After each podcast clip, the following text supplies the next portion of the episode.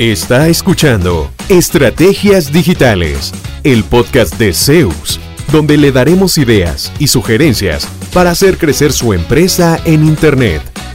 Todas las semanas, nuevo contenido interesante. Síganos y no se pierda ninguno de nuestros episodios. En Zeus, creamos estrategias digitales con resultados reales. Y ahora, el episodio de hoy con su host, Fabián Vargas. Bienvenidos al nuevo episodio de Estrategias Digitales. Hoy vamos a hablar de un tema que todavía es relevante porque eh, yo no sé si todos pensaron también que el 2021 ya, de nuevo, vuelta a lo normal y vuelvo a la oficina. Sí, sí, pero por lo que se escucha, no es nada raro que en cualquier momento nos digan, bueno gente, de nuevo, todo el mundo para sus casas. Eh, que ojalá no pasara, pero es una posibilidad por lo que se escucha. Y el teletrabajo se vuelve una forma importante de la subsistencia de muchas empresas y de eso queremos hablar en este episodio. De nuevo está Floride González con nosotros para eh, acompañarnos a dirigir la conversación. Flori, ¿qué tal?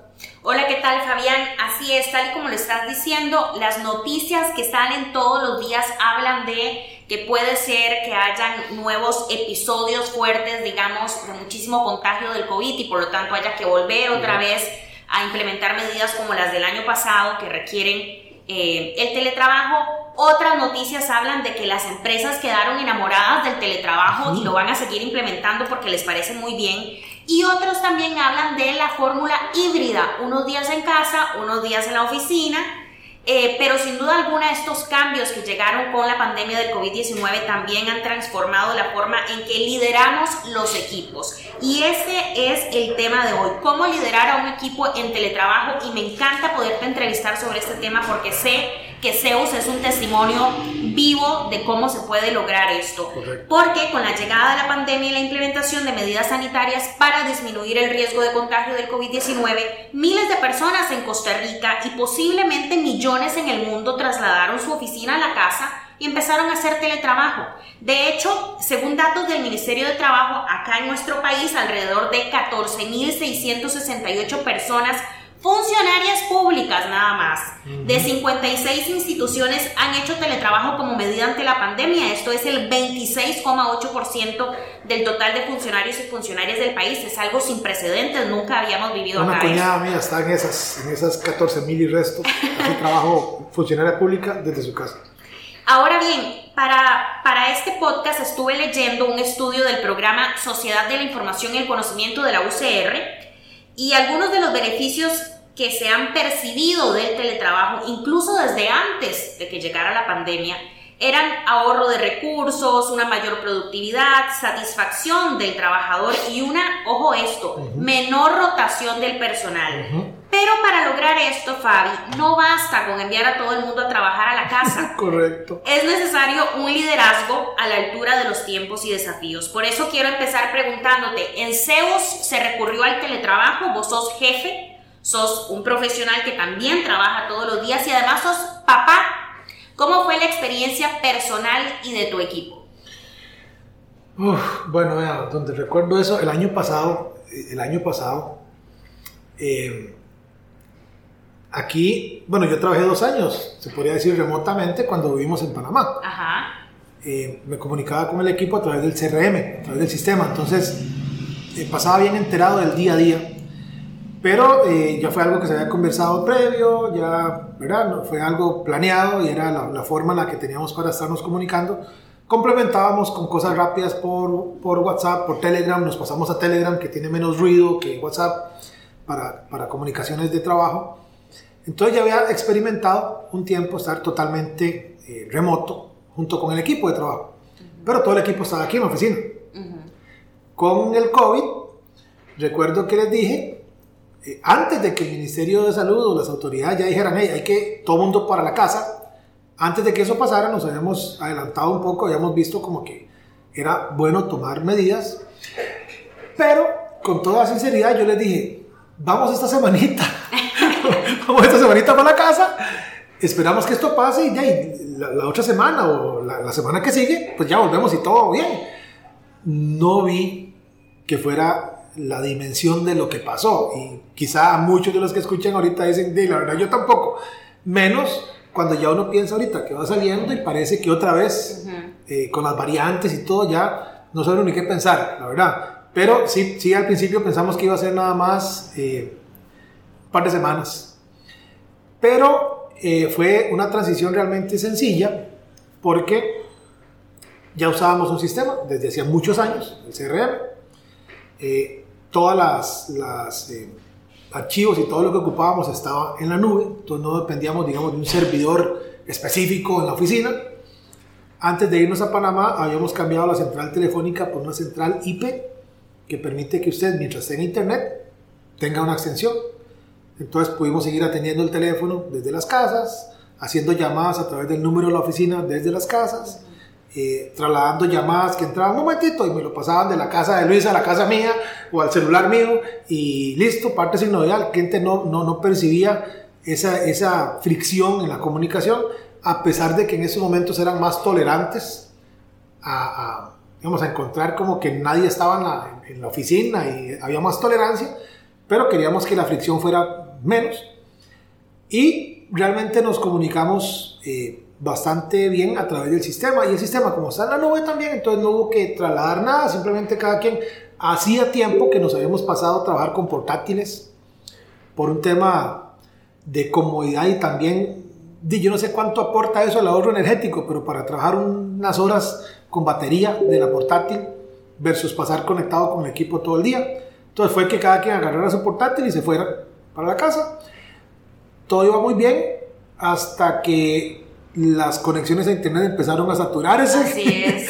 y ya se nos hizo complicado reunirnos y ya se nos hizo complicado eh, navegar por los sitios web. Eh, hay un muchacho acá que es eh, diseñador gráfico y subir un video era una pesadilla porque a pesar de que tenía supuestamente 100 megas de velocidad, no podía pasar todo el día. Yo para subir los benditos videotips tenía que hacer unos malabares porque duraba horas de horas de horas subiendo un video que en la oficina me toma normalmente minutos y no se terminaba de subir. A veces lo que optaba por hacer era dejar la compu encendida en la noche, que no se auto desconectara, digamos, dejarla encendida y dejar el video subiendo toda la noche para poder publicarlo al día siguiente y a veces ni aún así.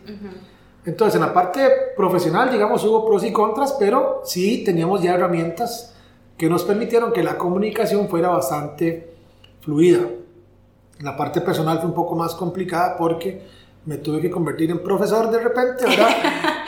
mi hijo le pasa las mías, es un poquillo, eh, ¿qué le digo? Despistado, ¿verdad? Entonces, Santi, venga, que la tarea, ok, se sentaba y de repente yo aquí con la compu haciendo un trabajo y ya se me fue el estudiante por allá y tenía que volver a llamarlo. Fue un poco complicado, tratamos de verle lo positivo, entonces yo le decía a mis hijos, bueno, veámosle la parte buena, hemos compartido un montón de horas más este año que de, otra forma seguro ustedes están en la oficina, todo muy bonito, muy tranquilo, pero bueno, eso fue la ganancia también, que pudimos eh, compartir, no nos arrancamos la cabeza ni yo con mi esposa, ni con mis hijos, ni ellos conmigo. Había momentos un poco más tensos de que venga, que la tarea, que se nos acumularon. Yo era el profesor de inglés y de science y mi esposa se apañaba con las otras materias y mi estudiante era un poco rebelde y el profesor también era un poco... Eh, entonces a veces eran domingos enteros solo para hacer tareas. Eh, fue un poco complicado, pero eh, de, logramos, logramos superarlo y yo me lo tomaba con buena ¿Qué? Buena filosofía. Yo decía, le decía yo a Santi, yo le decía, madre, cuando usted esté hablando inglés, acuérdese que yo algo aporté en esto. Venga, vamos a estudiar. porque, porque, digamos, costaba sentarnos. No porque no hubiera voluntad, sino que él no le gustaba mucho y prefería lógicamente estar en la escuela con sus compañeros y con todo, que con el papá. A veces yo no entendía algunas cosas, por más básicas que fueran, pero eran, tenía que documentarme primero y empezar yo a prácticamente estudiar con él, prepararme para poder explicarle, esperando estarle explicando bien. Entonces, en la parte personal fue un poco, un poco retador, eh, inclusive para la misma escuela, porque algunos comunicados llegaban por, por, un medio, por un WhatsApp, y después había que una, una clase era que por Zoom y la otra clase eh, se la mandan a uno por WhatsApp, pero escanelo y mándelo. Entonces al final compramos una impresora que trae escáner, les enseñé, les abrí un correo electrónico de Gmail a cada uno gratuito, les dije, venga acá mi chiquito, así se entra el correo a los dos, así se escanea, así se adjunta un archivo. De aquí en adelante ustedes hacen sus tareas, las escanean, se las envían al profesor y se acabó el asunto. Porque hasta eso, yo tenía que estar escaneándoles tareas y cosas que yo quería que ellos aprendieran, para que se hicieran responsables realmente de sus cosas. Entonces, vieras qué bonito era verlos terminando sus tareas, escaneando todo. Obviamente las revisábamos, que estuviera todo bien terminado, digamos, pero yo tampoco las hacía por ellos. Entonces, en la parte personal, digamos, fue, eh, fue interesante, lo agarré del lado positivo para no volverme loco eh, y estuvo bonito. Y este año es un, es un híbrido, como usted dice, en la, en la escuela. Eh, mi hijo sí está yendo a clases y mi hija, que está allá en el colegio, va un día por semana presencial y el resto en la sala. Ese es su salón de clases. Entonces ahí la veo pegada por Zoom.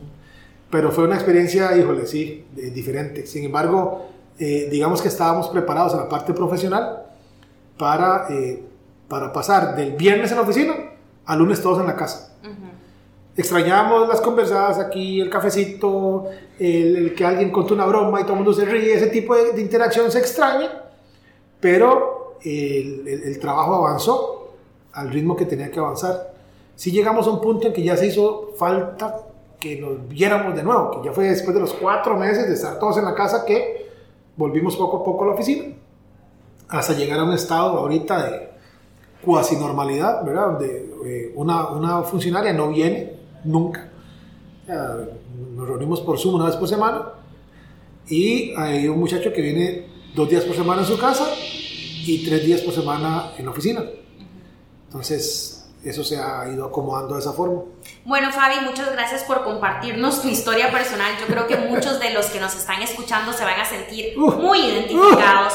Y creo que ha sido un reto para todas las personas que cumplimos sobre todo funciones de cuido, ¿verdad? Porque eh, en tu caso es con tus hijos, en mi caso es con mi mamá adulta mayor, donde tenés que compartir el horario que antes era exclusivo para la oficina con tus funciones de cuido, con tus funciones de encargarte de un hogar y por supuesto seguir trabajando de manera efectiva, siendo productivo, o sea, es que realmente se las trae. Eh, y yo quisiera preguntarte, para ayudar a lograr esa efectividad y esa productividad, ¿qué herramientas tecnológicas recomiendas para hacer una buena gestión con un equipo que trabaja de manera remota? Vital, vital, un sistema CRM cualquiera. Hay un, hay un podcast que hicimos de este tema, que ya de ahí se implementó su propio CRM también, sí. de paso eh, un sistema CRM donde toda la comunicación esté unificada. Esa es una de las ventajas de un sistema CRM, que lo que quiere decir es manejo de la relación con el cliente. Donde cada llamada que esa persona haga, la atendió alguien en su casa, no importa, ella pone, llamó Flori, dijo que ocupaba tal cosa, bla, bla, bla, bla, menciona al encargado de esa cuenta y esa persona se da por notificado donde sea que se encuentre. Entonces hay menos hay menos comunicación rota de que un WhatsApp y que no apunté porque se me olvidó en ese momento, me entró una llamada y me levanté y me fui. Un sistema CRM es lo primero. Al que tenga acceso todo el Y lo más importante, donde todos tengan acceso. Si no, lo mínimo que yo recomiendo es usar Trello, que no es un CRM como tal, pero por lo menos permite eh, organizar las tareas en una lista, darle un asignado a cada tarea y yo poder entrar día a día y decir, mira, David está trabajando en tal cosa, Pedro está trabajando en otra, eh, María está trabajando en tal cosa, y estar mencionando, hey, ¿cómo va con esto? Y estar comunicándose, vieras que tengo tal problema, me falta tal archivo, ok, ya se lo busco, llamo al cliente, lo consigo, lo agrego, y la comunicación y el, y el trabajo sigue funcionando. Trello es más como para control de tareas, pero permite tener, digamos, varios tableros. Usted podría separarlo, un tablero para Flori, un tablero para Fabián, un tablero para Pedro, con las tareas de cada uno, o un único tablero con las tareas. Tablero se refiere a un lugar donde yo pongo mis tareas, Trello. Un único tablero con todas las tareas de todo el mundo, divididas por encargado, para que todo el equipo tenga también como un panorama de, cuál es la carga de trabajo y nuevas tareas se van agregando a la lista de, pendientes y eso se asigna la semana siguiente o cuando alguien ya sale de una, él mismo agarra otra, otra tarea y trabaja en esa. Entonces, eso es lo mínimo, porque si no, imagínense, tener archivos locales, un archivo de Word, digamos, o un archivo de Excel, y que se lo tengo que pasar por correo para que lo tenga. Entonces, ya cuando él lo abrió y le hizo cambio, ya yo no lo tengo actualizado. Eh, si no se puede ni con Trello ni con un CRM, lo mínimo es un archivo compartido de Google Drive o de Office 365 o alguna herramienta de estas.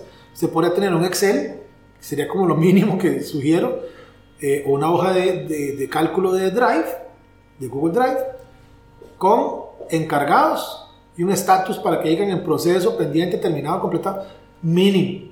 Pero un CRM es eso mismo, pero más rico porque se puede conversar con cuatro o cinco personas que tienen que ver con esa tarea, cada quien desde sus casas, o desde sus países, porque hasta eso fue global, un equipo de trabajo totalmente global, eh, y todo el mundo aporta en esa misma tarea y todo ese conocimiento va quedando eh, ahí. Algunos usan Slack, pero Slack se me hace un poco, digamos, para gente que no tiene conocimiento, Slack es un poco tal vez más complejo, más complejo de entender, aunque es muy poderoso, pero yo recomendaría Trello, mínimo un Google Drive, ideal un CRM, pero Trello gratis, de no tener nada, busquen Trello.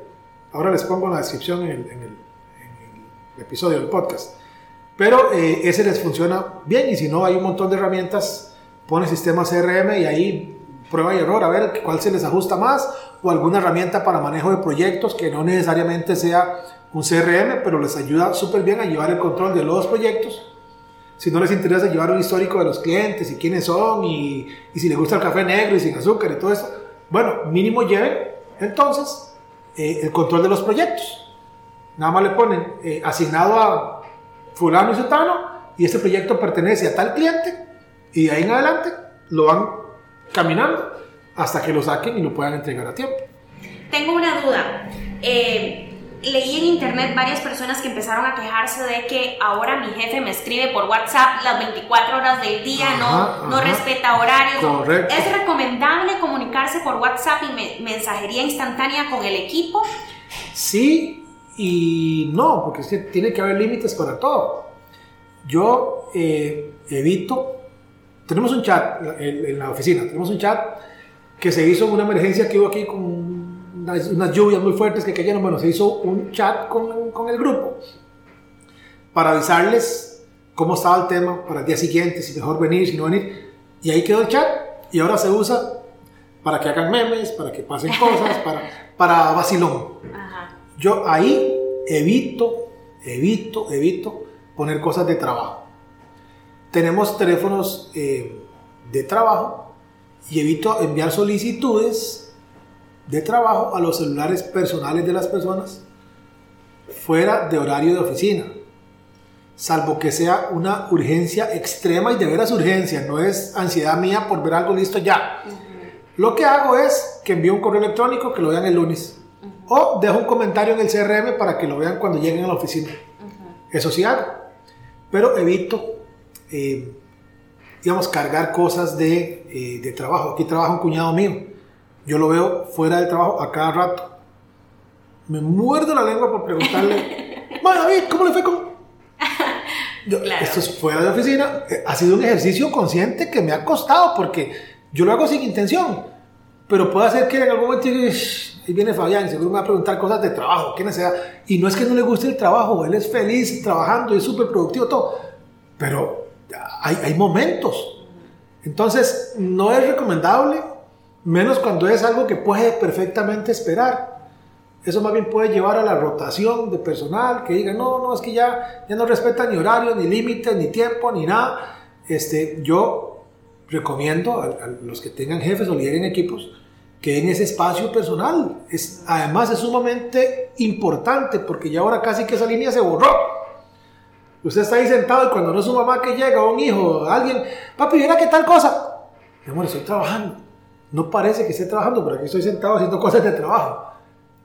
¿Verdad? Porque ya no hay esa distinción entre, chao, me voy para la oficina, sino que, bueno, chao, me siento aquí en la mesa de la sala, voy a empezar a trabajar, porque algunos ni siquiera tienen un espacio acondicionado, la gran mayoría, para hacer su trabajo. Entonces, hay distracciones, hay un montón de cosas Y no siente uno ni, ni, ni que se fue, ni que llegó, ni que... Es, es, muy borrosa esa línea. Y tras de todo, me están enviando cosas de la oficina, en las noches, en los sábados, los domingos, en las mañanas, en las madrugadas. No, yo diría que es mejor evitarlo porque eso más bien contribuye a que haya más ansiedad. O a veces el jefe puede llegar y mandar algo un domingo. Yo no lo respondí porque no me dio la gana, porque hoy es domingo. Mañana ya llegué, se me olvidó y resulta que la culpa es mía porque no respondí. No, no hay canales para eso, pónganse de acuerdo. Bueno, un sistema CRM evita todas esas cosas. O mande un correo electrónico. Cuando esa persona entre, ahí sí, si lo ve y no lo responde, ya es otro tema. Pero hasta eso he visto que pasa. Manda un correo en horario totalmente fuera de oficina, un domingo a las 7 de la noche. La persona no responde, al día siguiente llega, se pone en sus actividades, no recordó por la razón que fuera revisar el mensaje que ya había leído del jefe de la noche anterior y resulta que la culpa es de esa persona. Cuando realmente quizá no fue el canal, ni la forma, ni el momento, ni la hora de, de hacer esa solicitud de trabajo, ¿verdad? Mejor eh, en un correo. Yo es que sí me lo quito de encima y lo mando al Telegram, pero como yo sé que es un teléfono de trabajo, entonces lo ven el lunes cuando llegan.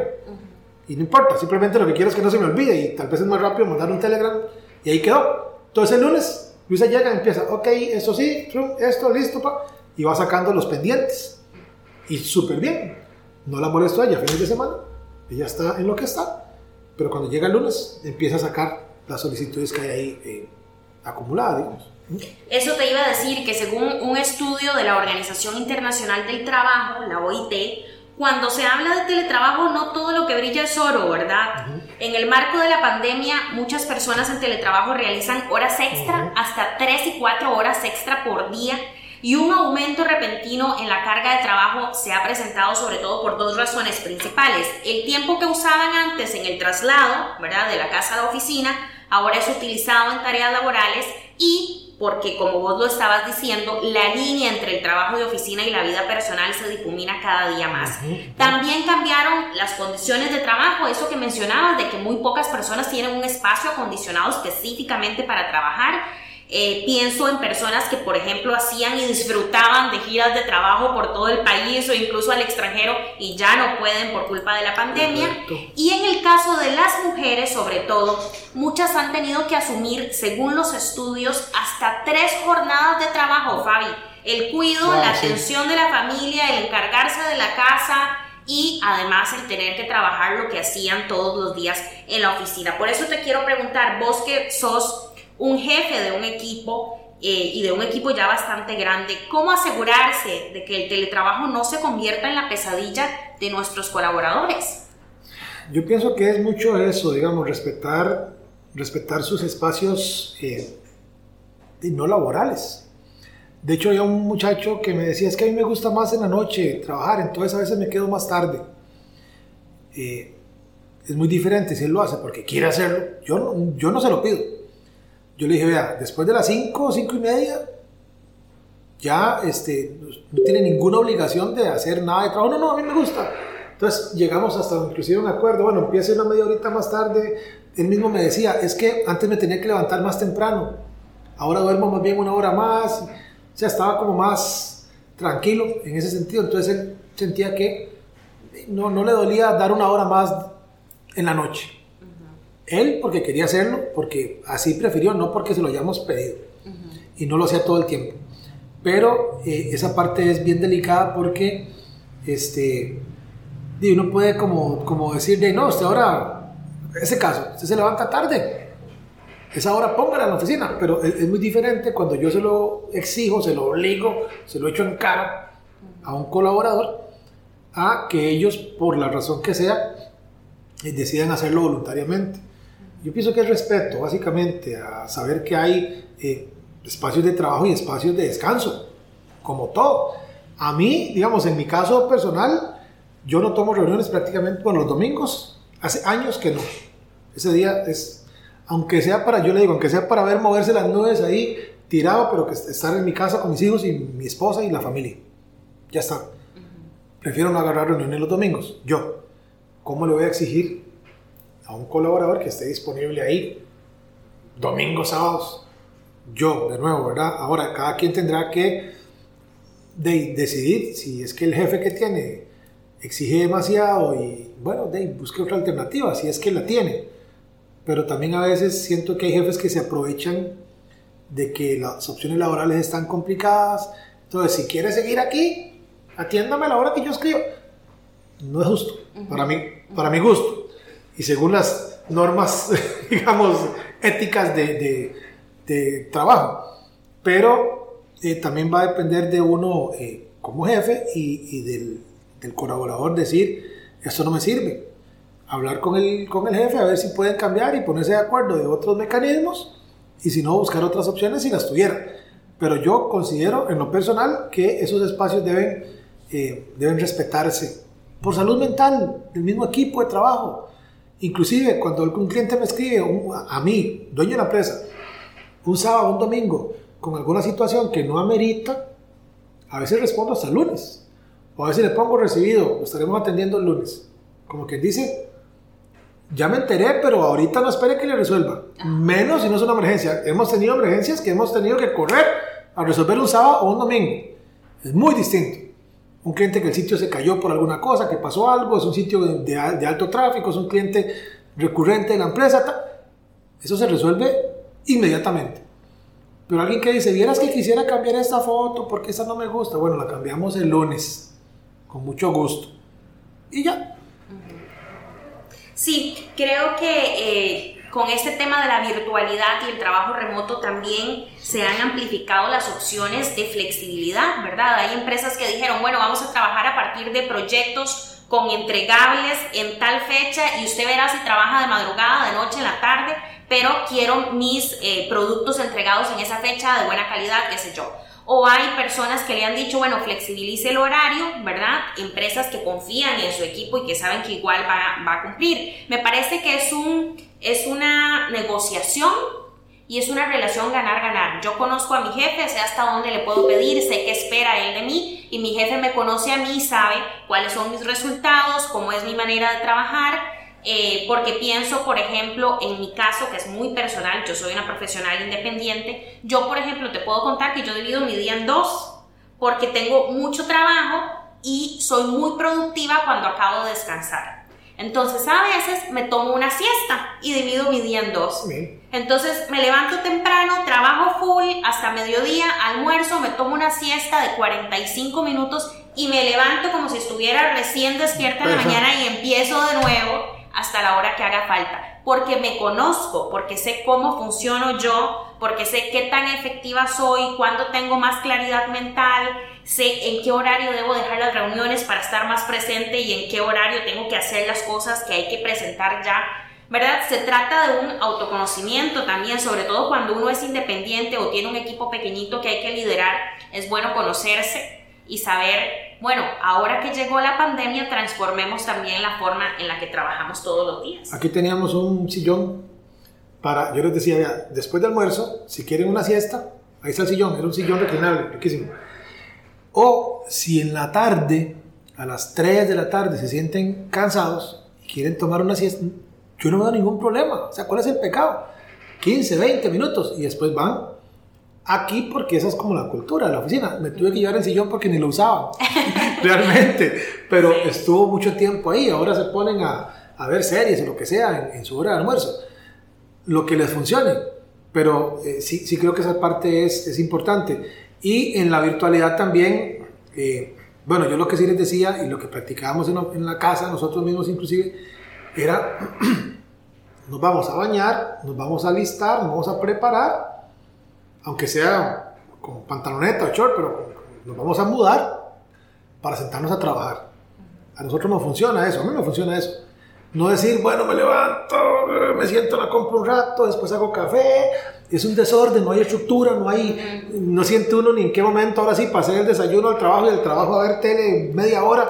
No, tómelo con esa responsabilidad. Entonces, nosotros nos, nos, alistábamos, de veras, la camisa a veces de, de, Zeus, como la andamos todo el tiempo, peinadito, ahora sí a trabajar. Listo, voy a sentarme a trabajar. Y ya, claro, después venía el estudiante y se me atravesaba por ahí, entonces quedaba una cosa a medio camino.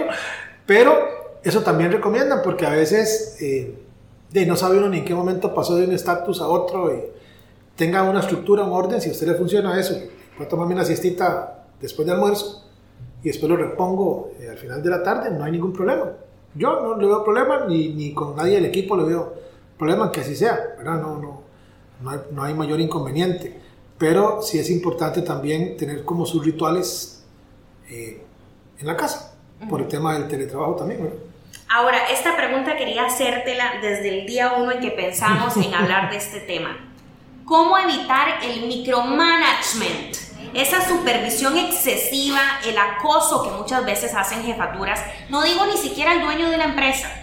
A veces hay empresas grandes y hay jefaturas intermedias, digamos, ahí puestos con cierto nivel de, de poder, que por ignorancia tal vez o, por la razón que sea, Em, como esto del, del, teletrabajo es nuevo y tenemos que cumplir objetivos de productividad, pues empiezan a super supervisar, como diría yo, a su equipo y los llegan a asfixiar. Entonces ya nos has dado algunas herramientas, ¿verdad?, para gestionar el equipo, eh, herramientas tecnológicas me refiero, y también algunos consejos, pero realmente, ¿cómo evitarlo?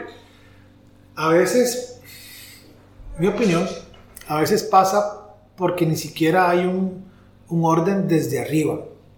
O sea, hay un montón de trabajo y usted espera como que cada quien sepa qué le toca hacer, eh, sin, sin, sin, asignaciones claras, sin fechas de entrega claras, sin registros claros. Entonces resulta que yo estoy trabajando en algo que yo considero que era lo importante, porque como nadie me dijo que tenía que sacar esa semana, yo agarré estas tres tareas. Y resulta que el jefe viene y dice, hey, pero ¿por qué está trabajando en eso si yo ocupo? Entonces, ¿cómo pasa? ¿Qué, hacemos acá? Los lunes hay una sesión de asignación de tareas interna. Entonces decimos, a Andrés le tocan estas X tareas, se hacen el sistema. A Henry le tocan estas, a Luisa, a Papa. Asignamos tareas en función de los entregables que queremos lograr durante la semana.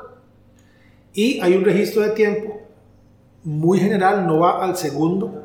Yo les he dicho, no, no ocupo que me, que me detallen que el segundo tal, que duré un minuto 45 haciendo tal cosa y que me levanté a orinar y duré dos minutos. No, no, no.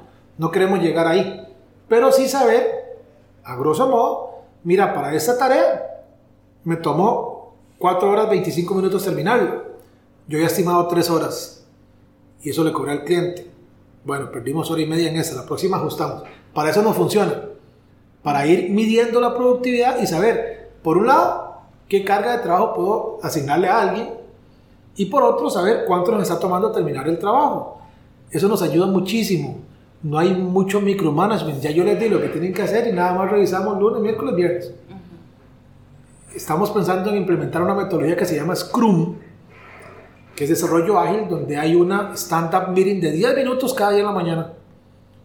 ¿Cómo le fue ayer? Bien, ¿qué le falta esto? ¿Por qué no lo hizo por esto? ¿Qué quiere? Se corrigen cosas en el día y se avanza.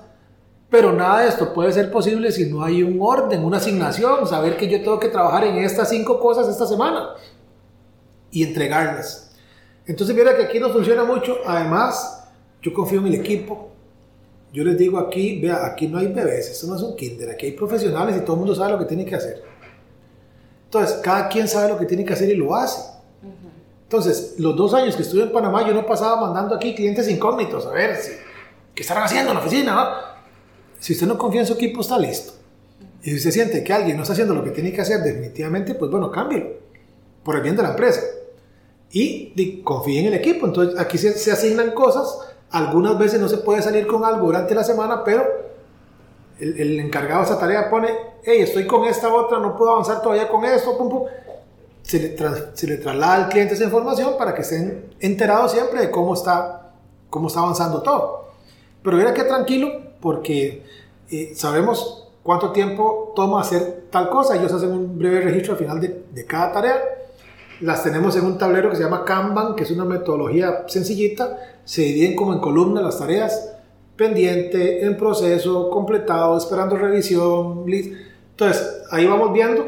Mira, Henry tiene eh, actualmente esa tarea en proceso, tiene estas cuatro pendientes, tiene estas tres listas para que el cliente las vea.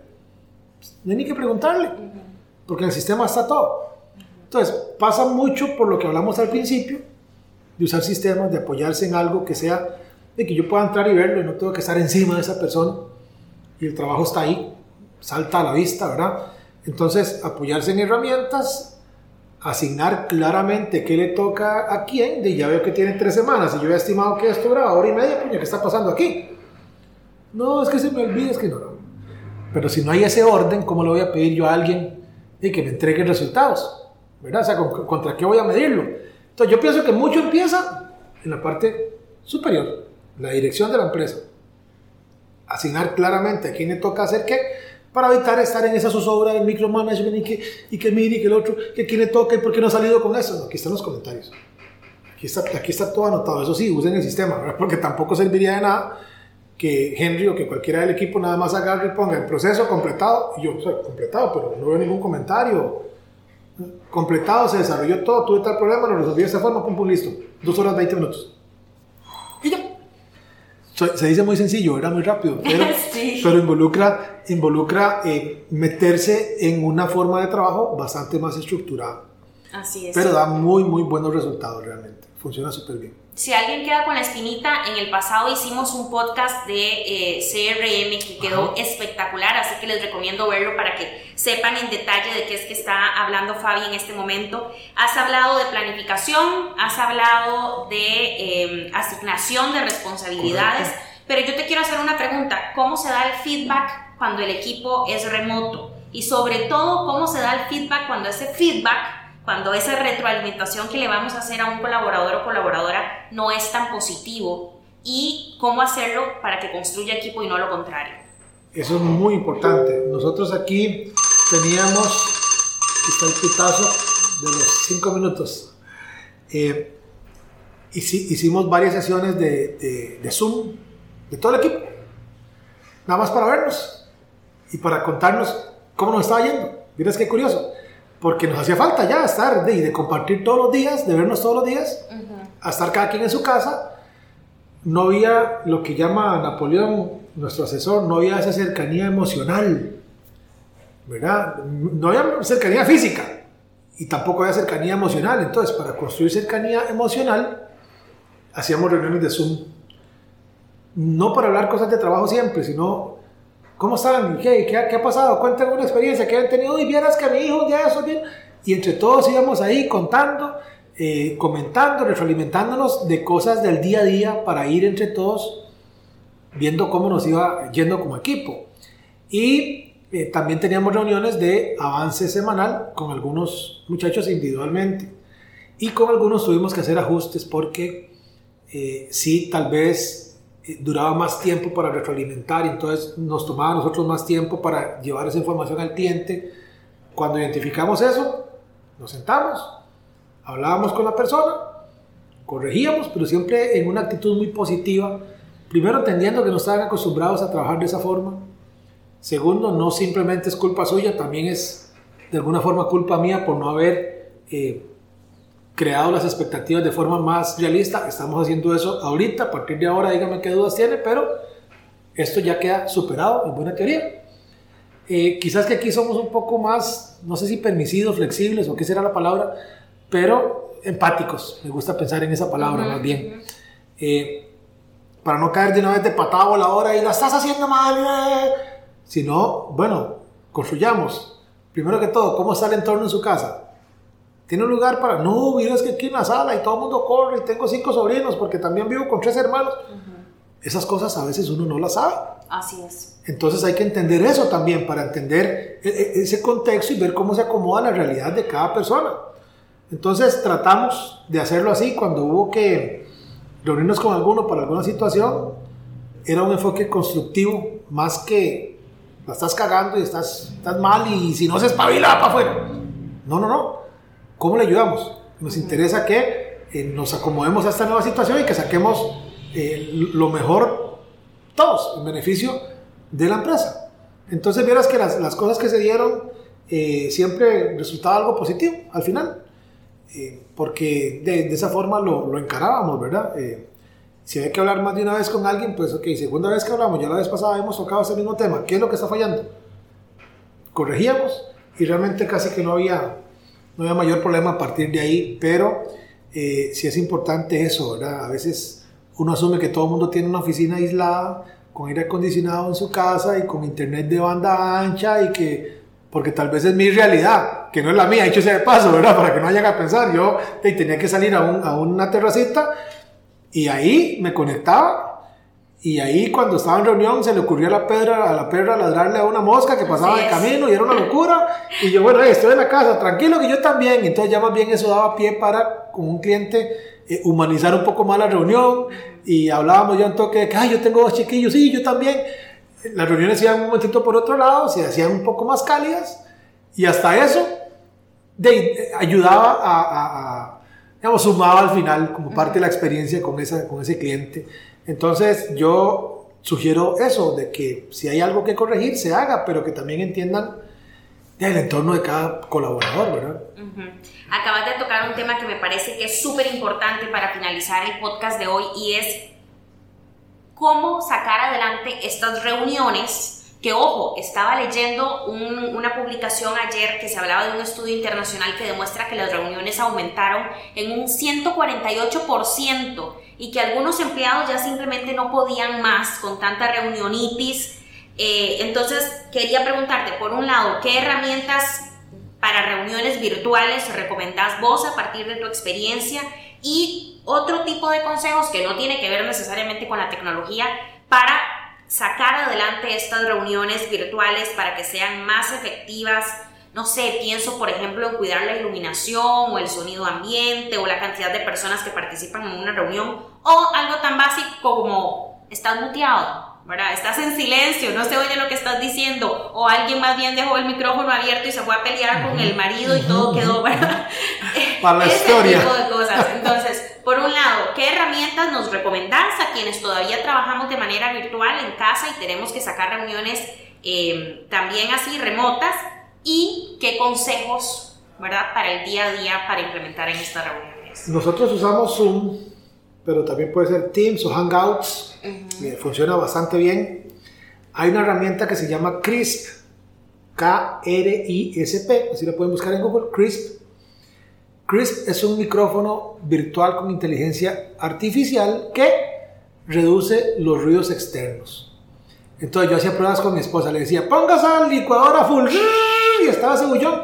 Sin Chris sonaba como que estaban matando a alguien Y con Chris solo sonaba mi voz. Wow. Entonces funciona súper bien si usted está en un entorno donde definitivamente hay chiquitos llorando y hay perros ladrando y hay un montón de ruido. Usted pone Chris y es como que usted se encerró en una cabina telefónica. Mira qué belleza. Entonces ya eso, como tal, ayuda a por lo menos que la comunicación sea fluida. Hice pruebas con los chiquillos pegando gritos allá en la pura par. En algunos momentos sí se escuchaba como un como, un ruidito de fondo, pero jamás como sonaba sin crisp, ¿verdad? Entonces e, eso, eso nos ayudó. Pero usábamos Zoom. Tratamos de hacer una reunión semanal, pero con, eh, con personas clave que son las que nos ayudan en la parte administrativa y de asignación de tareas. O sea, no sentar a todo el equipo mientras nosotros íbamos repartiendo tareas y que ellos estén ahí viendo cómo repartimos tareas. Eso a veces es más masoquismo que otra cosa. O sea, ¿para qué pone a alguien que no tiene ni que estar ahí a perder el tiempo? Si usted suma esas horas, son 10 personas por una hora cada uno, se fueron 10 horas de producción. No es, no es eh, nada, nada sano para la empresa. Entonces nos reunimos tres personas. Entre, entre esos tres asignamos las tareas de los otros ocho. Las pasamos en el sistema. Ellos van viendo qué les toca y de se ponen a trabajar porque además tienen una prioridad del 1 al 10. Arranquen con la 1. Ya saqué las 1, esta tiene 5, voy con esta. No hay, ni, no hay ni que estar preguntando, ni que estar... Cuando alguna cosa se ponía un poco tenebrosa, algún requerimiento era muy particular y ya como que mucho comentario para allá y para acá, y que mire que pone... Ya cuando identificábamos eso, veámonos en Zoom 10 minutos. Pero ya. Ok, listo, pum. Ma, vea, eso es así, ajá. No, yo entendí esa otra cosa, no, eso no es así, pum, pum, pum. Resolvimos Ok, entonces recapitulamos, quedemos en esto y esto y esto, ¿de acuerdo? Sí, sí, sí, sí. Seguimos y se desatoró ese problema que a veces era mensaje va, mensaje viene, mensaje va, mensaje viene. Cuando identificamos eso, reunión. Pero no es como que nos eh, hagamos reuniones como por deporte. Yo sé que en algunos lugares sí, pero también tienen que tomar en cuenta si es productivo eso si aporta a, la organización que estén 6, 7 personas reunidas y solo una opina. Haga la masa ejecutiva con dos o tres personas. tenga una agenda clara. Eh, Luisa es como mi brújula, ¿verdad? Cuando ve que yo estoy como yéndome por otro lado, o sea, que no hemos terminado con esta, estamos sacando esta. Ah, ok, listo. las reuniones son súper productivas porque las mantenemos bien enfocaditas, con una agenda de trabajo bien puntual y hacemos una general los lunes. Se asignan tareas y el resto de la semana solo si necesitamos realmente, eh, eh, vamos, aclarar algo. A veces basta con un WhatsApp, eh, con un mensaje por Telegram de audio. Andrés, dígame una cosa, pim, pam, pum, ¿usted entendió eso así? Sí, viera que tal cosa, tres audios, van, bien Se resolvió un asunto.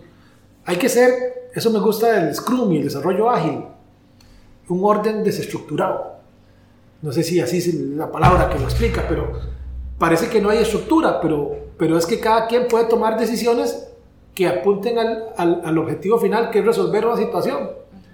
No hay como tanta estructura de que primero la solicitud y después aquí, que después la prueba el otro. No, o sea, no nos forzamos a que todo pase por el CRM. Ahí va lo macro. Pero si son cositas rápidas, mándese un audio. Pim, pam, pum, resolvimos. Ok, al final anote los tiempos globales en, en, el sistema y si quiere pone que lo vieron por Telegram y si quiere no, eso no, no importa. Lo importante es que nos tomó dos horas resolver esa situación, o tres o cinco. Eso es importantísimo, sí, porque las reunionitis cansan a veces y no son nada provechosas. De hecho está demostrado, Fabi, que más o menos el 70% de las reuniones que se hacen se podrían haber resuelto con un correo.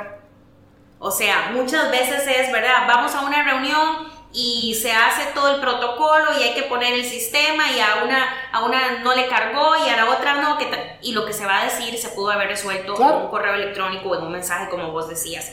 Y eh, para finalizar quería preguntarte, ¿te parece valioso o necesario o no invertir, ahora que todo el mundo trabaja en la casa, en una camarita, un micrófono, ese tipo de dispositivos, o en realidad con lo que trae una computadora portátil es suficiente? Yo recomiendo, bueno, aquí sí tenemos un, eh, micrófono USB porque da mucha mejor calidad, más ganancia, el audio se escucha más claro, todo, pero yo lo uso para webinar, para podcast, para, para reuniones, no solamente para reuniones de trabajo. Para la gran mayoría lo que trae la computadora es más que suficiente. ¿Qué sí recomiendo? Una cámara externa de mejor resolución. Si es que tienen reuniones con alguien que no sea del equipo y quieren que se vean más los detalles o que se vea mejor su cara, qué sé yo. Y eventualmente unos buenos audífonos, más que todo si hay mucho ruido también, para eh, que lo que esa persona dice, ustedes lo puedan escuchar más claramente, porque a veces los, los audífonos de la, de la portátil una de dos, o no suena lo suficientemente duro, o suena muy duro y hay gente a la par que no tiene que estar escuchando la conversación suya con el cliente, o los distrae o lo que sea.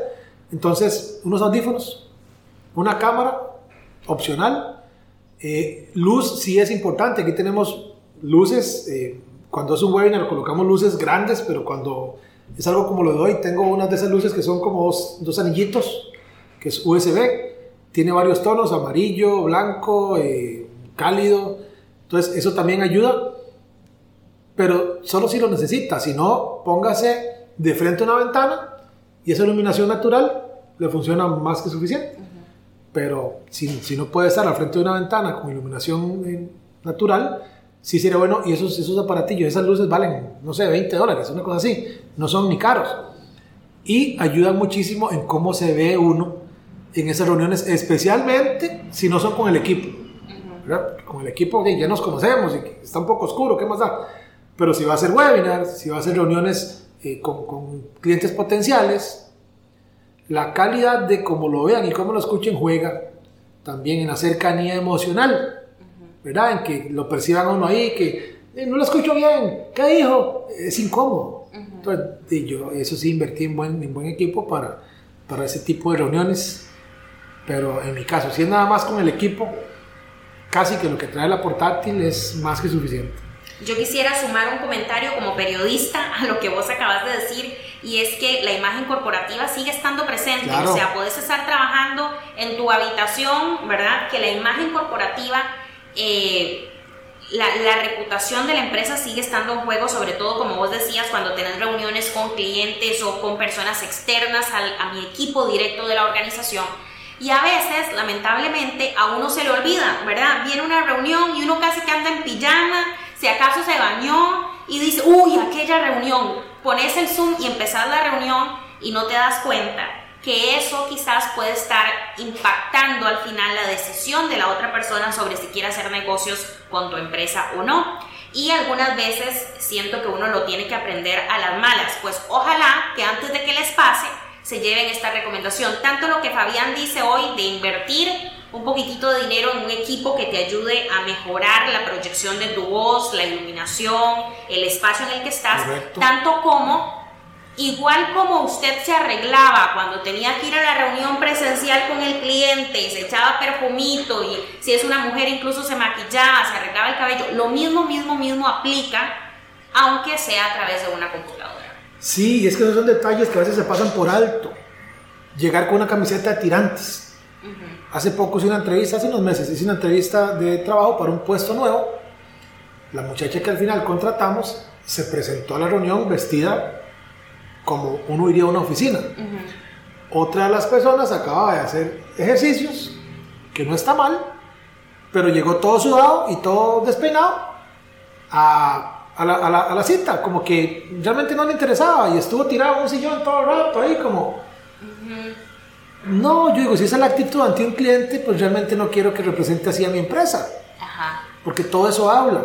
Entonces, en su caso, si tiene que estar en la casa, y procure que no se vea toda la ropa tendida allá al fondo, eh, que no se vea demasiado desorden atrás, use los fondos virtuales de Zoom, como que han invertido mucho en eso ahora porque ya son como más inteligentes, antes todo quedaba como todo, ahora se lo pone y usted queda bien centradito y el fondo virtual muy, muy bonito, entonces apóyese en ese tipo de cosas y preséntese para la ocasión, ya tal vez no hay que, bueno, tengo un amigo que se muda de la cintura para arriba, ¿verdad? Y, abajo está en pantaloneta, pero se pone eh, blazer, su saco, eh, camisa de botones y toda la cosa, está súper bien presentado y está en pantaloneta. Bueno, pero por lo menos lo que uno ve, el hombre está peinado, está mudado, aunque no esté totalmente mudado, pero eso tampoco sale en la cámara, digamos. Pero lo que va a salir en cámara no es, no es, no es igual estar en una camisa de tirantes, toda desordenada, como que es una reunión con, con un amigo de la escuela, del colegio, o sea, si es algo de trabajo, recuerden, están representando a esa empresa. es sumamente importante. De hecho, me acordé de un... Eh, de una parte de una película que vi un día de estos donde uno de los muchachos estaba dando una entrevista de trabajo, le estaban entrevistando para un puesto mientras iba manejando y ordenando comida en un restaurante de comida rápida y la chica que lo estaba reclutando indignadísima y él como, no, no, pero le estoy respondiendo aquí mientras pido la hamburguesa. Sí, sí, tranquila. Ese nivel de informalidad creo que algunas veces sí se nos ha escapado, ¿verdad? En este tema de la pandemia, de que uno no estaba acostumbrada a trabajar desde casa, a veces se distrae, a veces hay otras cosas que hacer al mismo tiempo, como ya lo hemos hablado el día de hoy, pues es simplemente recordar que sigue siendo nuestro trabajo. Totalmente. Y que nuestro trabajo merece respeto, que todo trabajo es digno y que uno también tiene que respetar a la otra persona que se está tomando el tiempo de reunirse con uno virtualmente y que tal vez sí se esforzó en presentarse y en prepararse para la reunión. Yo creo que es un tema de respeto a una misma y de respeto a las personas con las que vamos a trabajar. Totalmente, y además así es como estoy empezando a vender mi empresa, mi marca, mi, servicio. Con ese nivel de formalidad o de informalidad es como uno puede proyectar que va a dar eh, servicios de cliente nuevo. Entonces, muy importante tomar esto en cuenta. Muchísimas gracias Fabián, de verdad que aprendí montones. Me llevo un call to action porque debo reconocer que yo no he invertido en una camarita y un micrófono y doy muchas charlas, ojo, ¿verdad? doy muchas charlas, grabo muchos videos de contenidos. Eh, para grabarlo sí utilizo mi teléfono y él tiene una mejor cámara, pero la cámara de mi computadora es terrible, así que ya tengo nueva asignación y tarea para los próximos días, que es invertir, no voy a decir en tecnología, voy a decir en mi marca personal. Correcto, porque así se puede eh, ver mejor, proyectar mejor este, y, no es ni caro. Al final quizás sea más caro perder negocios porque no le dimos atención a esos pequeños detalles. Flori, muchísimas gracias a los que nos han escuchado hasta acá agradecerles, ojalá los tips les sean de mucha ayuda, máxime si han hecho o van a hacer, esa posibilidad está latente, teletrabajo para eh, llevar a cabo sus funciones. Saludos y nos escuchamos en el próximo podcast de Estrategias Digitales. ¿Cuánto provecho saca de su presencia en línea? ¿Logra nuevos negocios por Internet frecuentemente? Si la respuesta es no, conversemos. En Zeus, seremos su departamento web y nos haremos cargo de la gestión digital en su empresa enfocados totalmente en lograr nuevos clientes para usted. Proyectos en nueve países son nuestra carta de recomendación. En Zeus, creamos estrategias digitales con resultados reales. Sus nuevos clientes ya lo están esperando. Visítenos en zeusweb.com.